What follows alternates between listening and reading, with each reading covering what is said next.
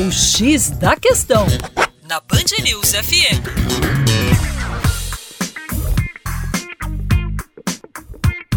Olá, ouvinte Band News, como vai? Tudo bem? Com você, o Juninho Lopes, professor de Geografia aqui do coletivo Terra Negra, e na nossa coluna hoje a abordagem é sobre pobreza.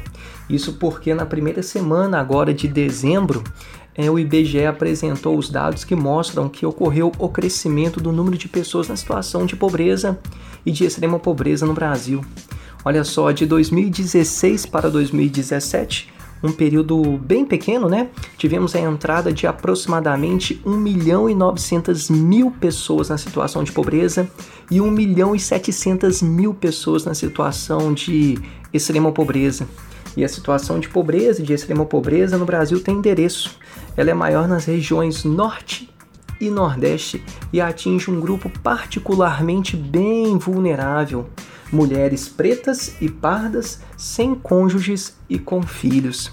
Segundo análises, embora o Brasil tenha apresentado um crescimento do seu PIB no ano de 2017, esse crescimento ocorreu de forma concentrada pois foi alavancado pela comercialização de produtos primários, como por exemplo a soja. E na cadeia produtiva da soja, por exemplo, nós não temos tanta geração de emprego.